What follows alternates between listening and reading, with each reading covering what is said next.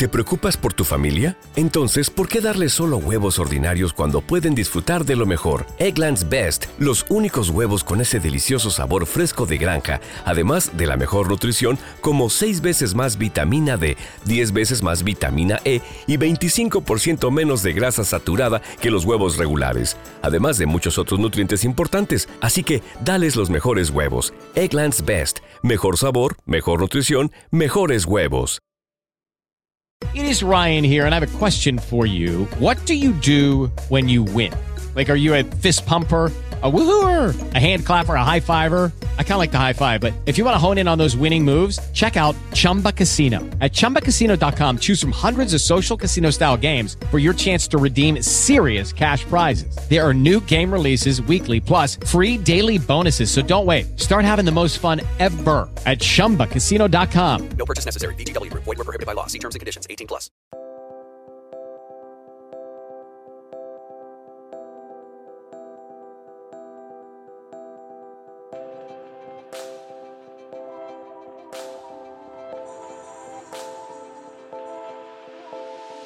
En Ideas para Vivir Mejor, ayudamos a personas que no tienen tiempo a descubrir las claves de los libros sobre bienestar físico, mental y financiero que les gustaría leer. Resúmenes prácticos, concisos y amenos, que puedes escuchar en cualquier lugar.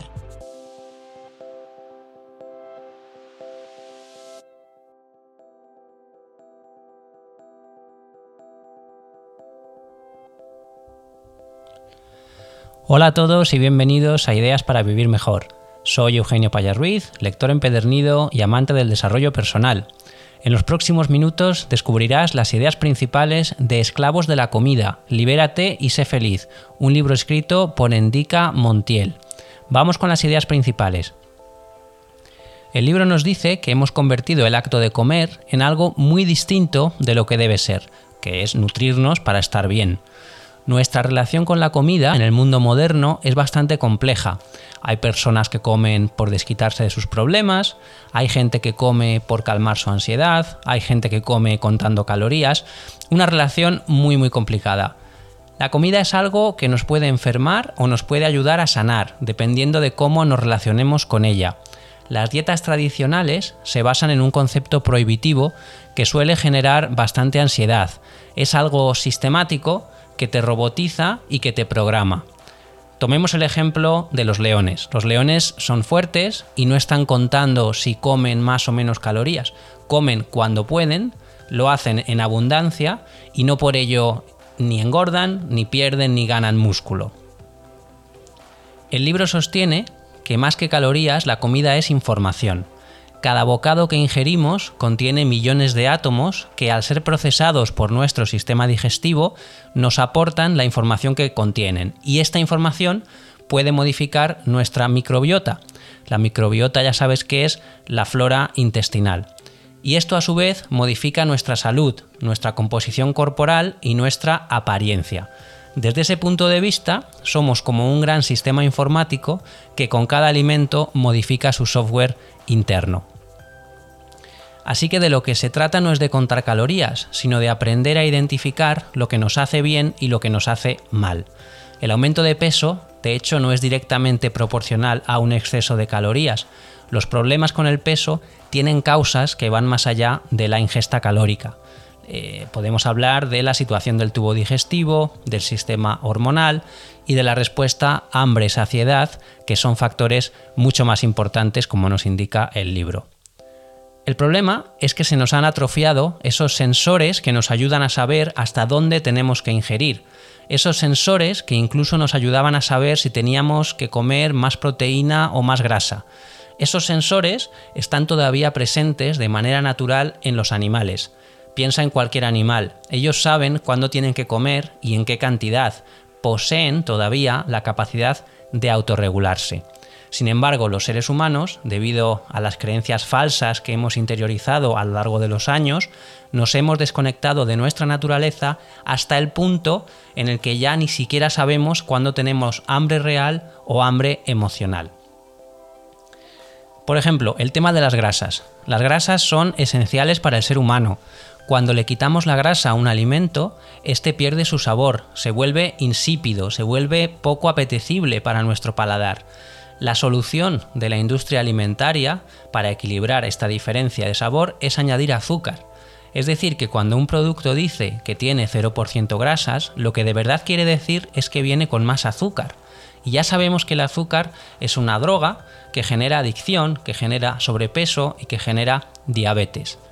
De hecho, la incidencia de todas estas enfermedades se ha incrementado a pesar de la reducción de la ingesta de grasas y del reinado de los productos light en las estanterías de los supermercados.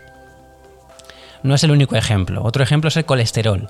Hace 15 o 20 años el máximo de colesterol era de 300. Hace 2 o 3 lo bajaron a 220 y ahora lo tenemos en 200. Es decir, que si superas los 200, en teoría ya estás enfermo y entonces te dan estatinas o te limitan el consumo de un alimento como los, como los huevos.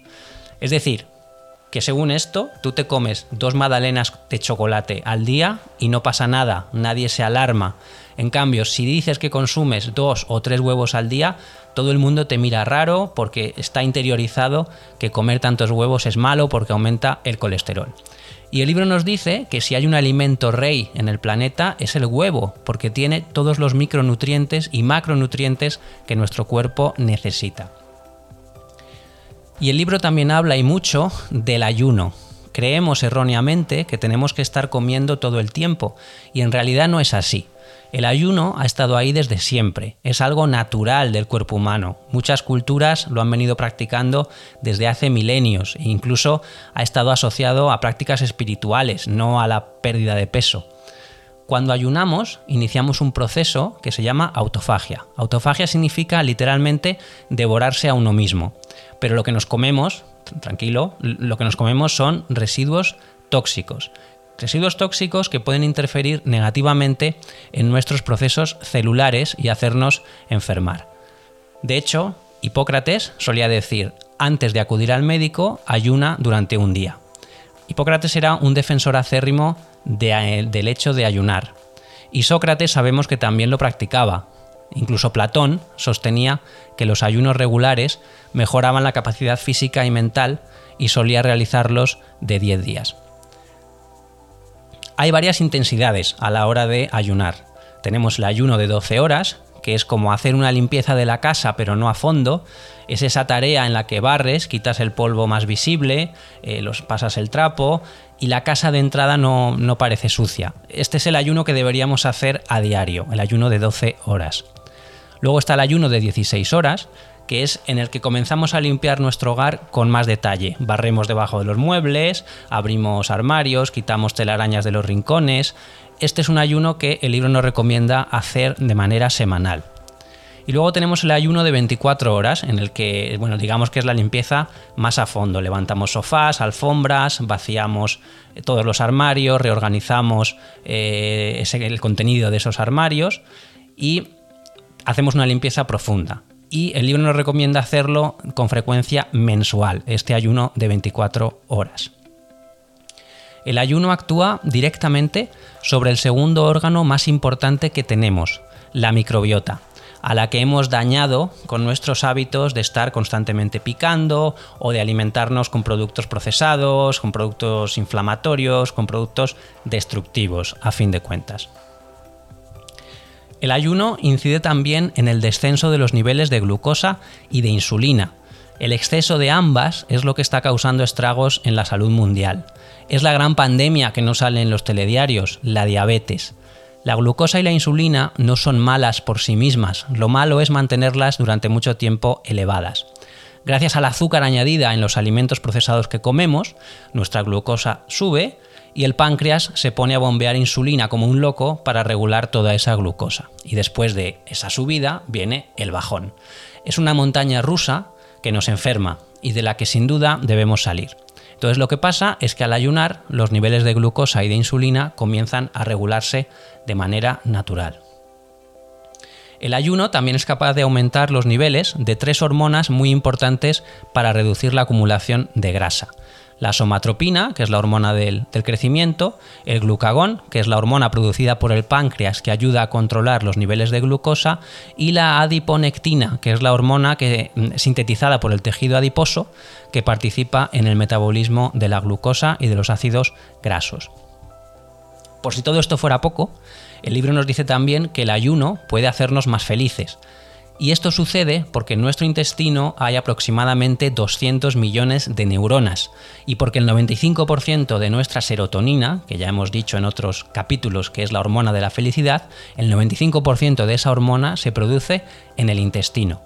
De hecho, muchos científicos empiezan a hablar de que tenemos dos cerebros, uno en la cabeza y otro en el intestino. El ayuno también nos sincroniza con nuestra cronobiología.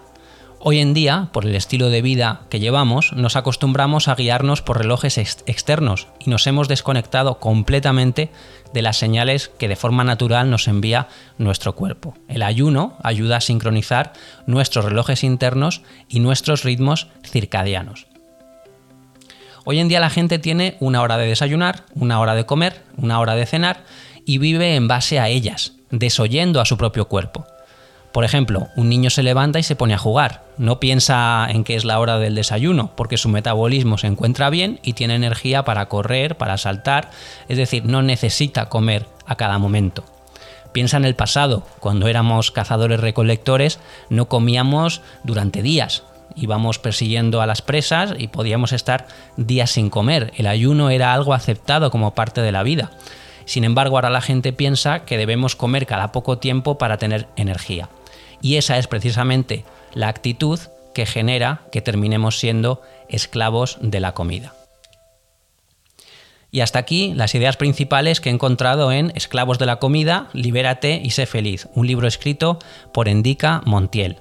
Espero que te haya gustado. Si es así, por favor suscríbete al podcast, dale a me gusta o comparte en redes sociales o por WhatsApp. Y ya sabes que acabo de lanzar mi primer libro propio. Después de leer y de resumir cientos de libros sobre crecimiento y desarrollo personal, he querido sintetizar todo ese conocimiento y lanzarme a hacer realidad otra de mis grandes pasiones, la escritura. El título del libro es Libre, saludable y feliz. Técnicas y hábitos diarios para decir adiós al miedo, ponerte en acción y mejorar tu vida. Y lo podéis encontrar ya en Amazon. Te dejo el enlace en las notas del episodio. Y sin más me despido. Muchas gracias y hasta la próxima.